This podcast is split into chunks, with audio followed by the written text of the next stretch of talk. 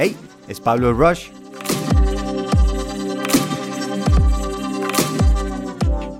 Una cosa.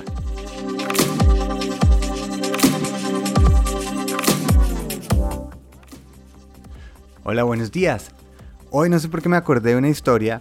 Mi abuela una vez iba para su ensayo de coro, creo que iba, y llevaba una cantidad de partituras y preciso cuando estaba cruzando la calle, vino el viento, le sopló las partituras y ahora caigo en cuenta otra vez el viento, eh, conecta con, con mi abuela y salieron esas partituras volando y ella obviamente aterrada, no sabía qué hacer, estaba el semáforo en cualquier momento cambiaba, pues una persona cerca de ella salió corriendo, empezó a recoger con ella partituras eh, debajo de buses, se movió por todas partes, rápidamente recogieron, alcanzaron a pasar y no hubo ningún problema.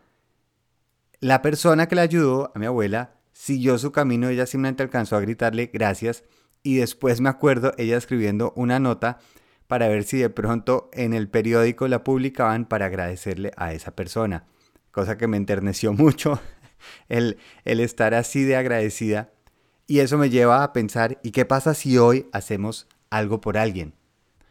Puede ser desde abrir la puerta a alguna persona, sonreír a alguien que de pronto se nota que la está pasando mal, ver cómo podemos dar ese granito de arena, cómo podemos hacerle a alguien de pronto el día un poquito mejor. ¿Por qué? Porque ajá.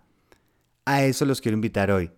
Seamos hoy una historia bonita al final del día de otra persona, no por lo que nos vayan a decir, no para ver cómo lo comparto y lo digo los demás, simplemente por el gusto de poder hacer algo por los demás, para que incluso de pronto se nos vuelva en un hábito. Feliz viaje.